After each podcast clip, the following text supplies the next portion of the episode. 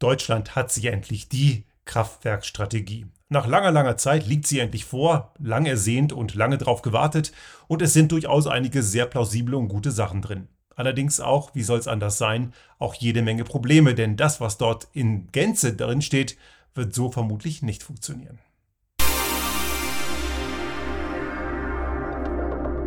Der Restart Thinking Podcast.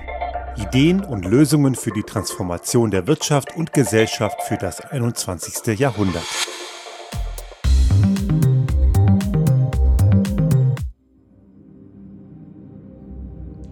Ich weiß nicht, ob Sie es mitbekommen haben. Es war so Anfang Februar, erste, erste oder vielleicht zweite Februarwoche. Die Kraftwerkstrategie liegt endlich vor, lange dran gearbeitet und sicherlich auch längst überfällig. Die Energieversorgung von morgen, die entsteht nicht mal eben und das, was wir als unser Unternehmen ja ständig machen, wir brauchen einen Zielzustand. Einen Zielzustand muss man halt auch beschreiben, damit man weiß, wie man dorthin kommt. Und ein Zielzustand ist einfach äh, wie viel mehr als nur ein Ergebnis. Wird übrigens von vielen Managern nach wie vor nicht verstanden, denn der, deren, die halten eine Ergebniskennzahl für ein Ziel, ein Ziel, das man erreichen soll. Das kann man allerdings nur, und das wird dann gerne vergessen, wenn man den Zustand beschrieben hat, wie man das schaffen möchte. Und diese Kraftwerkstrategie, die soll dazu dienen. Grundsätzlich gemäß dieser Grundtheorie, was eine Strategie und ein Zielzustand ausmacht, würde ich sagen, erfüllt dieses vorgelegte Konzept weite Teile dessen, was man dort braucht. Aber was steht da drin? Gut, ich habe es schon in der Einleitung gesagt, einige sehr sinnvolle Sachen, allerdings auch einige Sachen, die so nicht funktionieren werden. Und allein die Tatsache, dass solche Unternehmen wie Juniper und auch dass die FDP das Ergebnis super findet, weckt leise Zweifel, ob das alles so gut ist, was da drin steht. Denn gerade wenn die FDP applaudiert, ist das sehr wahrscheinlich keine gute Idee, denn die haben es ja nicht so mit Realität und wissenschaftlicher Evidenz. Und das ist auch hier der Fall und dazu werden wir auch gleich kommen, denn der ganze, diese dubiose Technologieoffenheit hat sich auch da wieder reingeschlichen und das ist sehr vermutlich auch der Teil, der dieses Kraftwerkskonzept am Ende scheitern lassen wird, wenn es in die Umsetzung geht. Danke FDP, wieder mal. Das ist ja irgendwie auch ein Dauerprogramm von denen, grundsätzlich gute Sachen am Ende so hinzubiegen, dass sie am Ende nicht mehr gut sind. Wir haben es hier mit einem Konzept zu tun, das eben zwei Seiten hat. Eine Seite eben durchaus zukunftsfähig, die andere Seite sehr schwierig bis nicht zukunftsfähig. Fangen wir mit der guten Seite an. Die gute Seite ist, das ganze Konzept setzt auf erneuerbare Energien als Grundelement der Energieversorgung auf. Muss man sagen, obwohl es offensichtlich ist, auch heute noch nach wie vor nicht selbstverständlich. Ich erlebe tagtäglich nicht nur auf LinkedIn, auch in der bidirektionalen Diskussionen Leute, die immer noch glauben, man müsse zur Kernenergie zurückkehren, dass das Quatsch ist. Und auch wenn es ein Fatih Birol von der Internationalen Energieagentur auch für bestehende Anlagen wohl bemerkt, empfiehlt, es bleibt zumindest im Kontext von Deutschland falsch. Bei anderen Ländern, Frankreich zum Beispiel, wird natürlich weiter Kernenergie nutzen müssen. Die sitzen ja in der Atomfalle, die kommen ja nicht raus so schnell. Das ist ein jahrzehntelanges Unterfangen und bisher sieht es nicht danach aus, dass man das dort verstanden hätte. Aber im Fall von Deutschland zum Beispiel ist das Weiterbetreiben von Kernenergie kompletter Nonsens. Haben wir auch schon oft genug erklärt, dass auch die letzten Meiler überhaupt gar nicht zu mehr Kohlestrom geführt haben.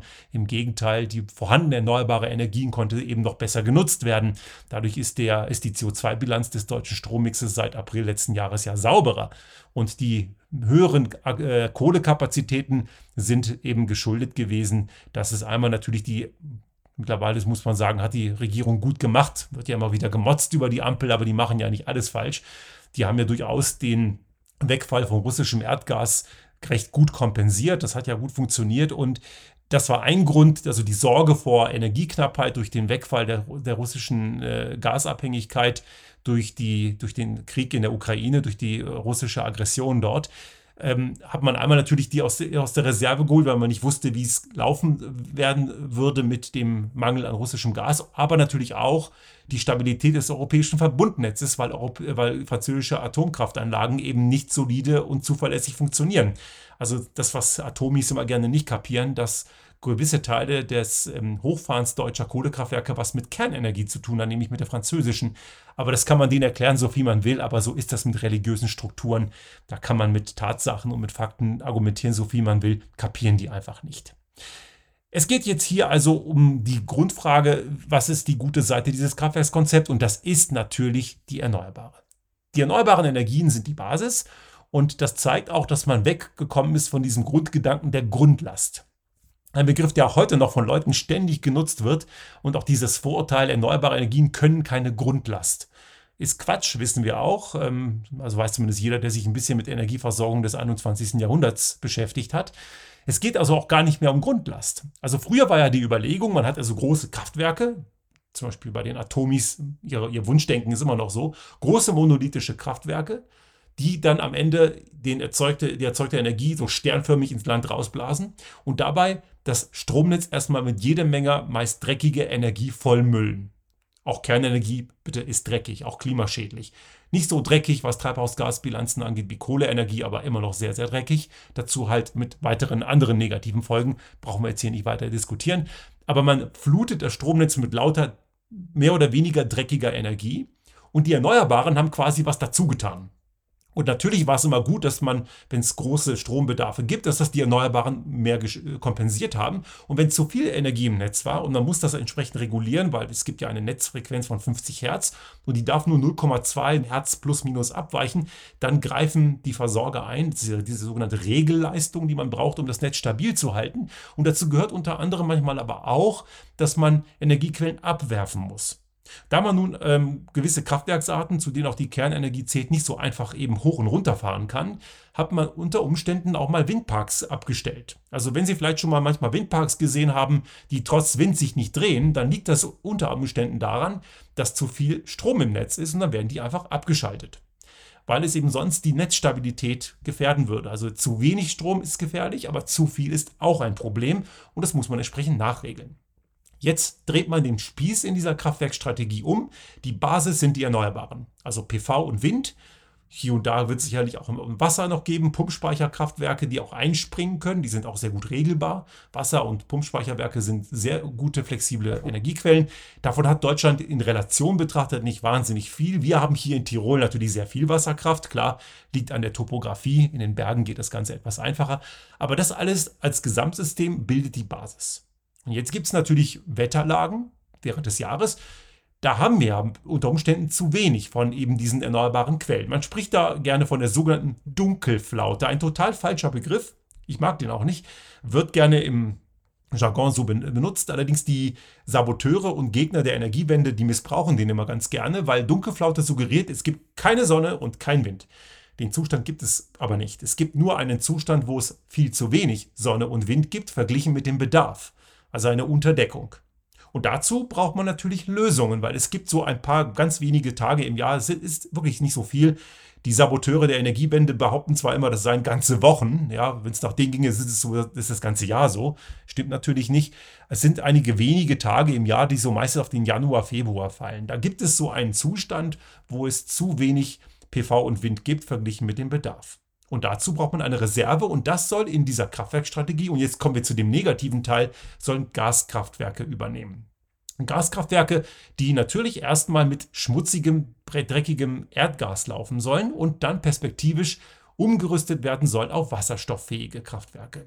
In Summe ist von 20 solchen wasserstofffähigen äh, Gaskraftwerken die Rede mit insgesamt 10 Gigawatt Leistung und das Ganze soll 16 Milliarden Euro kosten und die nächsten 20 Jahre gebaut werden. Also die ersten rechnet man so mit 2028 sollen, sollen die ersten Anlagen fertig sein oder die erste Anlage, aber man gibt sich etwa 20 Jahre Zeit dafür.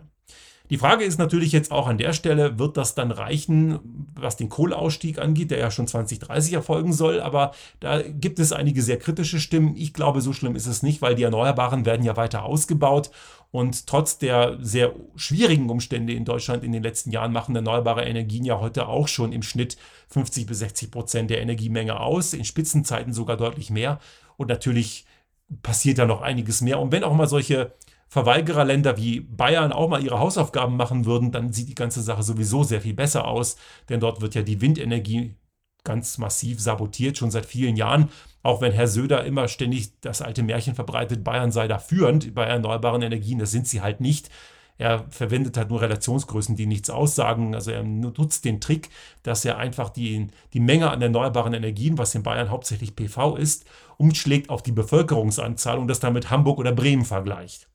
Naja, gut, nicht alles, was hinkt, ist ein Vergleich. Natürlich Städte haben viele Menschen auf engem Raum und natürlich wenig, wenig Fläche für erneuerbare Energien. Wenn man allerdings die erneuerbaren Energien in Bayern auf die vorhandene Fläche vergleicht, dann sieht es halt ziemlich schlecht aus. Und das ist, liegt hauptsächlich daran, dass man die Windenergie bisher sabotiert hat. Also in Bayern, Christian Ehring von Extra 3 hat das mal schön gesagt, Bayern benimmt sich wie ein Partygast, den keiner eingeladen hat, der sich durchs Buffet frisst und am Ende sich beklagt, dass das Buffet schlecht sei. Also die wollen immer alles haben, aber keine Verpflichtungen. Also die wollen Energie, aber die wollen keine Windräder, die wollen aber auch keine Stromtrassen. Kernenergie wäre okay, aber das Endlager sollen auch Otto und Söder die Resterampe im Norden übernehmen. Also so ist deren Energiepolitik. Wenn man das alles also löst und auch weiter Erneuerbare ausbaut, glaube ich, ist, die Kohle, ist der Kohleausstieg nicht gefährdet. So, warum ist das jetzt mit den Gaskraftwerken so ein Problem? Die Gaskraftwerke die es ja zum Teil in ganz gewissen Bereichen schon gibt, aber die sollen alle wasserstofffähig werden. Das ist allerdings bisher noch nicht erprobt, hat noch keiner gemacht. Claudia Kempfert in ihrem Klimapodcast, äh, die das auch thematisiert, geht darauf auch recht gut ein. Das ist also die Frage, geht das technisch? Natürlich kann man ein wasserstofffähiges Gaskraftwerk bauen. Die Frage ist, kann man ein vorhandenes, erdgasbetriebenes Gaskraftwerk auf Wasserstoff umbauen? Man darf sich das nicht so leicht vorstellen. Wasserstoff ist ein ziemlich freakiges Molekül. Trifft ja eben taucht ja, wenn es, wenn es erzeugt wird, eben als H2 auf. Also alleine kommen die nicht vor, die binden sich mit ihresgleichen. Und es ist ein sehr kleines Molekül, das kleinste Molekül, das wir kennen, und es ist auch sehr flüchtig. Und gewisse Materialien vertragen sich auch nicht so wahnsinnig gut mit Wasserstoff, Stichwort Wasserstoffversprödung. Das alles kann man hinkriegen, das ist technisch möglich. Man hat das gut verstanden.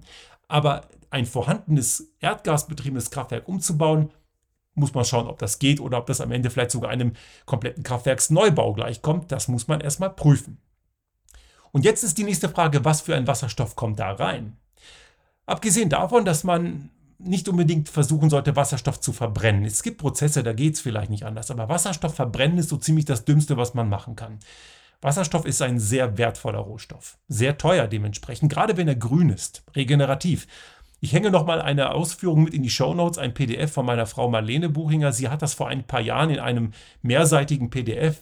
Da gibt es auch einen Beitrag in unserem Blog. Sie hat das mal schön formuliert, äh, welche Arten von Wasserstofferzeugung es gibt und welche Arten von Wasserstoff es gibt. Das wird mit Farben gekennzeichnet.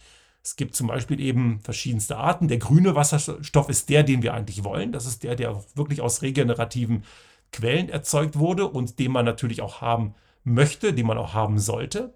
Aber es gibt auch eine Vielzahl weitere Wasserstoff. Zum Beispiel der häufigste momentan ist der graue Wasserstoff. Der wird aus fossilen Brennstoffen, hauptsächlich aus Erdgas erzeugt. Und es gibt, oder es gibt einen türkisen Wasserstoff, der aus Methanpyrolyse gewonnen wird. Es gibt einen braunen Wasserstoff, der entsteht, wenn Kohle vergast wird. Oder ein rosa oder violetter Wasserstoff, der wird aus Atomstrom gemacht. Achtung, Atomstrom ist kein grüner Wasserstoff. Wünschen sich einige, ist es nicht, weil Atomstrom nicht klimafreundlich ist und so weiter und so fort. Also wir wollen eigentlich den grünen Wasserstoff. Der ist wirklich aus PV oder aus Windenergie erzeugt und wirklich regenerativ. Den gibt es allerdings sehr selten. Unter 1% der weltweiten Wasserstoffproduktion ist regenerativ. Und damit das allerdings trotzdem funktioniert in der Kraftwerkstrategie, ist dort auch blauer Wasserstoff vorgesehen und auch der wird aus Erdgas hauptsächlich erzeugt. Also fossiles Zeug. Jetzt fragen sich einige, wie kann man das als Option sehen. Nun, da steckt ein Trick hinter, nämlich dieser aus Erdgas gewonnene Wasserstoff hat am Ende einen Rest und das ist CO2.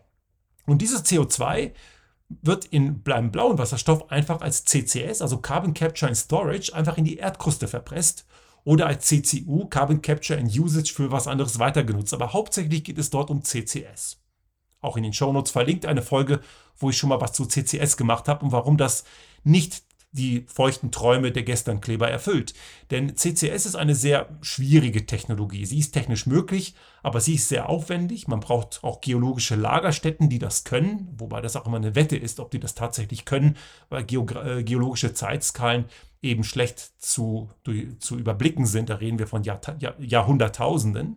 Und man braucht unheimlich viel Energie dafür. Also der Energiebedarf für CCS ist halt riesig.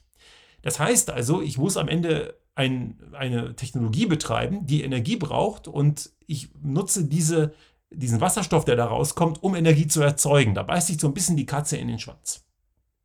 Das heißt also, die Tatsache, dass ich blauen Wasserstoff dort erlaube, macht es nochmal schlechter. Also man sieht hier, die Lösung nach Gaskraftwerken ist bedenklich und man baut da enorme Kapazitäten auf mit einer Energieerzeugungstechnologie, die komplett überholt ist. Es gibt da schlauere Möglichkeiten, deutlich bessere. Wir wissen ja zum Beispiel, gerade im Sommer haben wir relativ viel Überschüsse an PV. Im, Wind, Im Winter wird relativ viel Wind, kann das gut ausgleichen. Aber wir haben Phasen in der Stromversorgung. Also Deutschland hatte zum Beispiel im letzten Jahr zeitweise 70, 80 Prozent Erneuerbare im Netz. Das war sehr viel, das ist natürlich nicht immer so. Aber es gibt Zeiten, da haben wir große, große Mengen und diese Mengen brauchen wir nicht immer. Das heißt, ich kann auch lokal, Region, in bestimmten Regionen Überschüsse versuchen zu speichern. Jetzt ist es natürlich so, dass man Strom über längere Zeiträume nicht mal einfach in eine Batterie packen kann. Batteriespeicher sind gut für Stunden bis Tage. Aber man kann Wasserstoff zum Beispiel, grünen Wasserstoff lokal erzeugen oder zumindest regional, den man dann über eine entsprechende Brennstoffzelle dann wieder zurück ins Stromnetz bringt. Also das heißt Langzeitspeicher verwenden mit überschüssiger erneuerbarer Energie. Das ist eine Möglichkeit, diese Lücken, die man dann gegebenenfalls während dieser sogenannten Dunkelflaute-Zeiten hat, zu kompensieren. Weitere Möglichkeiten sind zum Beispiel Biogaskraftwerke. Also wenn Gaskraftwerk, dann warum bitte nicht Biogas? Jetzt werden einige sagen, ja, Biogas, davon haben wir nicht genug. Klar, wenn natürlich alle möglichen Leute irgendwie Frittenfett für ihre Diesel benutzen wollen, wird es nicht geben, der Verbrenner ist tot. Ähm, auch Biogas für Heizung wird es nicht geben, weil auch da haben wir definitiv zu wenig. Auch dort gibt es bessere Technologien, vielleicht nur punktuell oder sehr regional aber wir können gewisse Biogasmengen durchaus verwenden als Backup für die Stromerzeugung oder aber auch Geothermiesysteme. Auch Deutschland hat Geothermiekapazitäten. Nicht weit weg von uns, da in Bayern, in Holzkirchen, gibt es zum Beispiel ein recht großes äh, Geothermiekraftwerk, aber es gibt auch einige mehr und es gibt da dort durchaus noch mehr Kapazitäten. Und das Ganze eben obendrein noch regionalisieren. Also keine monolithischen Kraftwerkstrukturen, sondern eher in kleineren, regionaleren Strukturen die Stromerzeugung aufteilen. Das ist ein ganz anderer Ansatz bringt allerdings erheblich mehr.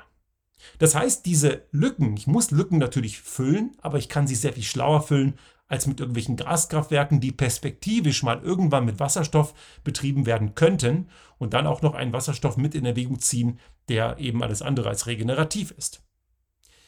Es gibt allerdings noch zwei weitere Möglichkeiten und über die wird viel zu selten gesprochen, weil natürlich gewisse Lobbygruppen, die haben hier sich offenbar wahrscheinlich über den Pfad der FDP. Die, ich bezeichne die FDP immer gern als parlamentarischen Arm der Fossillobby. Das sind sie anscheinend auch, weil sie in ihrem Sinne oft agieren. Es wird halt zu einseitig immer von irgendwelchen Großverbrauchern geredet. Aber es gibt auch einen ganz anderen Ansatz, den man mit in eine Kraftwerksstrategie stecken muss, nämlich Bedarf an Energie reduzieren. Und jetzt kommt es garantiert ganz dicke für einige. Verzicht. Das böse Verzichtswort. Nein, das ist nicht Verzicht, das ist nur anderes Verhalten. Es gibt nämlich verschiedene Möglichkeiten, die wir da haben. Einmal natürlich müssen wir darüber reden, brauche ich unbedingt immer jede Energie? Energie einsparen. Gibt es ja verschiedene Möglichkeiten. Und das geht natürlich durch Effizienzsteigerung und das geht durch Verhaltensänderung. Darüber haben wir hier schon oft gesprochen. Aber diese Verhaltensänderung kann ich ja triggern. Und dafür gibt es ein sehr gutes Mittel, nämlich die Möglichkeit, den Strombedarf zu glätten. Gewisse Kraftwerkkapazitäten muss ich vorhalten, weil zu bestimmten Zeiten einfach recht hohe Bedarfe an, an Energiemenge da sind. Aber wenn ich diese hohen Bedarfe senken kann und eben in den Bereichen, wo ich weniger Energie habe, stattdessen die Spitzen reintun kann, das nennt sich eben Nivellierung, also die, diese großen Spitzen versuchen wegzuglätten, dann brauche ich auch weniger Backup-Kapazität. Das kann man relativ gut hinkriegen und die skandinavischen Länder machen das seit Jahren. Und für die Großindustrie gibt es bereits Tarife, wo man ab einer bestimmten, bestimmten Menge an, an Leistungsbedarf auch höhere Stromkosten zahlt. Und das kann man genauso gut für Kleinbetriebe und für Privatleute übernehmen. Ein ganz konkretes Beispiel. Ein normaler Haushalt hat einen, einen, einen Grundbedarf von, ein, eine Grundlast von 0,5 kW etwa, maximal 1 kW. So, drei, vier Personen im Haushalt. Wenn die alle Licht anhaben und da läuft noch ein Rechner irgendwo in der Ecke und Fernseher läuft, kann man schnell mal so auf 500 bis 1000 Watt Leistung in so einem Haushalt kommen. Wenn man dann noch kocht, da kommen immer so 2, 2,5 kW drauf, dann ist man vielleicht bei 3, 3,5 kW. Und Natürlich gibt es weitere Energieverbraucher im Haus. Die Waschmaschine, wenn man sowas Überflüssiges wie einen Wäschetrockner hat, dann kommt der auch noch dazu und so weiter. Vielleicht hat man noch ein Elektroauto, das muss auch noch geladen werden. Und die Wärmepumpe, wenn man eine hat, die läuft dann auch noch. Da können schon mal so 10 kW zusammenkommen. Jetzt haben einige, wir gehören auch dazu, eine Sauna. Und so ein Saunaofen zieht mindestens 6 kW. Unser zieht 9, manche ziehen sogar 12. Und das sind alles große Leistungsnutzer. Jetzt ist natürlich erstmal die Frage, warum muss ein Stromverbrauch im Leistungsbereich von 2, 3, 4 Kilowatt genauso viel kosten wie ein Stromverbrauch im Bereich von 9, 10 oder 15 Kilowatt? Muss es nicht. Ich kann durchaus erwarten, dass der Strom im höheren Leistungsbereich mehr kostet. Also wenn ich hier zu Hause sitze und koche und Strom aus dem Netz ziehen muss, was wir zum Glück selten müssen, aber angenommen, ich täte es, dann hat, muss dieser Preis kleiner sein, als wenn ich in die Sauna gehe.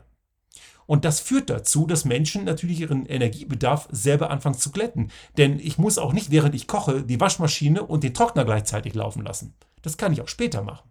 Also das heißt, ich kann es zeitlich entzerren. Und damit fängt Lastmanagement mit Gehirn an. Ich kann, und das kann ich auch zum Teil automatisieren, manche Waschmaschinen haben ja auch ein Timerprogramm, ich kann die Waschmaschine zum Beispiel laufen lassen, mache alles fertig wenn ich zur Arbeit fahre und dann so gegen 10 Uhr, vielleicht habe ich sogar eine PV-Anlage auf dem Haus, wenn ich, wenn ich die Möglichkeit habe, oder ich habe ein Balkonkraftwerk und ich gehe davon aus, oh, wird gutes Wetter, gegen 10 Uhr steht die Sonne günstig, Timer eingestellt, Waschmaschine läuft um 10. Und wenn ich ein eigenes kleines Balkonkraftwerk habe, was vielleicht noch 500, 600 Watt Leistung macht, ziehe ich nicht mehr 2 kW aus dem Netz, sondern nur noch 1,4 oder 1,5 und schon habe ich eine geringere Leistungsspitze. Das heißt, über solche Smart Meter und Smart Meters ist, ist kein Stromstasi, wie irgendwelche Springerbrigaden oder irgendwelche Gesternkleber gerne behaupten. Smart Meter, wir haben einen im Haus und eben viele andere Länder sind da längst weiter. Über Smart Meter kann man erkennen, in welchem Leistungsbereich sich ein Haushalt bewegt und dann je nach Leistungsbereich ist der Strompreis, wenn man ihn aus dem Netz zieht, ein anderer. Und so kann ich insgesamt, das kann ich für die Kleinbetriebe, Großbetriebe, eben für Großindustrie, Großverbraucher gibt es das ja schon, kann man damit eine ganze Menge Leistungsspitzen wegnehmen und dadurch ist auch der, Leistungsbedarf im Netz insgesamt kleiner. Der Energiebedarf wird am Ende natürlich nicht unbedingt kleiner dadurch. Vielleicht hier und da schon, weil einige Leute mehr vielleicht anfangen, ihren eigenen Strom zu erzeugen, weil das, eine Menge, weil das dann noch mehr Geld spart als ohnehin schon. Aber gehen wir davon aus, der gesamte Energiebedarf wird zwar nicht kleiner, aber die Leistungsspitzen werden halt kleiner, weil man gewisse Leistungsspitzen, die ich bisher heute habe, in solche Leistungstäler hinein verschieben kann und dadurch brauche ich auch weniger Backup-Kapazitäten. Also wir haben hier ein Kraftwerkskonzept, das in seinem Kern gut gemeint ist. Es hat eine Menge gute Ansätze. Aber es hat in Bezug nur auf die Grundversorgung, erneuerbar und so weiter, den guten Ansatz. Wenn es um das Backup geht, also was mache ich mit den Lücken, wenn nicht genug Erneuerbare da sind, dann haben wir ein Problem. Denn das, was es heute das nach dem heutigen Konzept hinkriegen soll, ist nicht wirklich dazu in der Lage und ist auch nicht wirklich zukunftsfähig. Es gibt schlauere Konzepte und eben den Aspekt von Leistungsspitzen runter und auch Energiebedarf auch mittel- bis langfristig senken. Diese Aspekte kommen dort eben leider überhaupt nicht vor. Und genau auch um diese Aspekte muss es dringend gehen. Denn wir werden nicht umherkommen, gewisse Dinge einfach anders zu denken. Aber das Schöne ist, dieses anders und das können wir aus Erfahrung sagen, schon seit vielen Jahren, das tut nicht weh, das macht richtig Spaß. Und es macht auch überhaupt nichts aus, wenn ich irgendwie mein, äh, mein Elektroauto auch mal nachts lade, wenn es nötig ist. Oder ich, gut, wir machen das sowieso mit überschüssigem PV-Strom tagsüber, weil die Karre steht eh meistens nur blöd rum. Aber es gibt viele andere Möglichkeiten, die wir da tun können. Und da müssen wir als Unternehmen, als Unternehmerinnen und Unternehmer, als Verbraucherinnen und Verbraucher vielleicht auch mal ein bisschen mehr Hirnschmalz reinstecken. Es gibt ja immer den Anspruch, selber denken. Das gilt allerdings auch bei Verantwortung.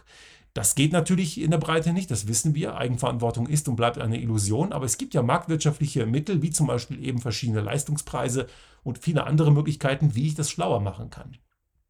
Die Kraftwerkstrategie, die Deutschland vorgelegt hat, ist im Kern ein guter Anfang, aber sie muss noch dringend überarbeitet werden. Vielleicht passiert das ja, denn es gibt ja letzten Endes dort auch noch ein paar Subventionsfragen, die offen sind, denn solche Gaskraftwerke werden sich nur für Unternehmen rechnen, wenn subventioniert wird, weil das ja eben sonst kein lukratives Geschäftsmodell ist, nur in einen Backup-Betrieb reinzugehen. Und da wird auch europäisches Recht nochmal drauf gucken. Aber ich hoffe, dass wir dort einen Schritt weitergekommen sind, aber wir müssen, um dorthin zu kommen, wo wir wirklich hinwollen, nämlich zu einer wirklich klimafreundlichen äh, Energieversorgungsstrategie, noch einige Schritte mehr gehen. Da ist das Ganze hier nur ein kleiner Anfang mit noch ganz, ganz viel Verbesserungspotenzial.